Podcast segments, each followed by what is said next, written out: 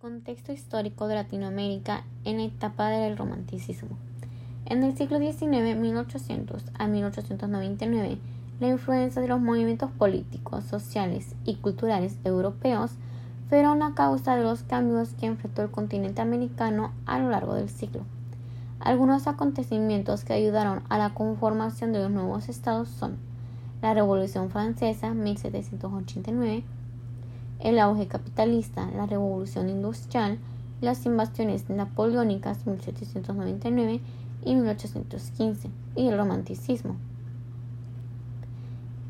El nacimiento del romanticismo en América Latina empezó en Argentina, con autores como Esteban Echeverría y su obra de Elvira, o La novia de plata o Domingo Faustino Sarmiento, relacionados con el romanticismo social como una reacción y respuesta a la dictadura de Juan Manuel Rosas. América Latina trató de imitar a poetas como José de Pronceda, Lord Bion, Víctor Hugo e Iné o Leopard.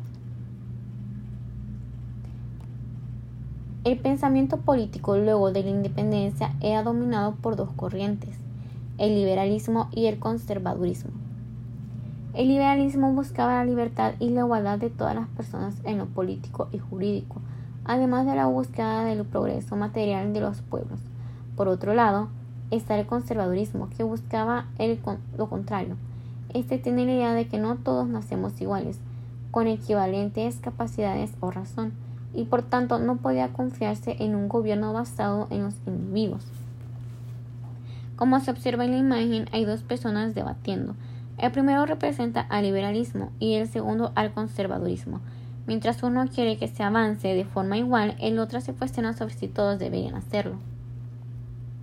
Sin embargo, Adolfo Bonilla le dio un nuevo significado a esta clasificación. Él menciona que más que liberal puede dominarse absolutista, ya que busca la transformación sociopolítica a través del culto a la personalidad del caudillo.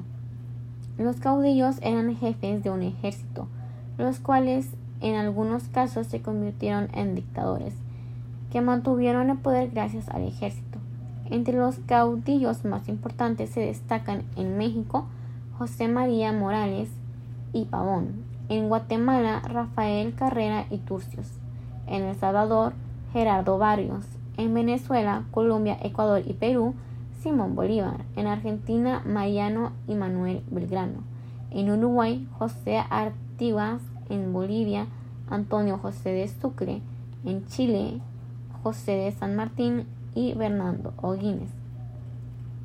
Las primeras dictaduras de América se dieron por el acceso de estos. Los escritores románticos de la época decidieron combinar en sus obras escenas sentimentales con fuertes denuncias contra la dictadura.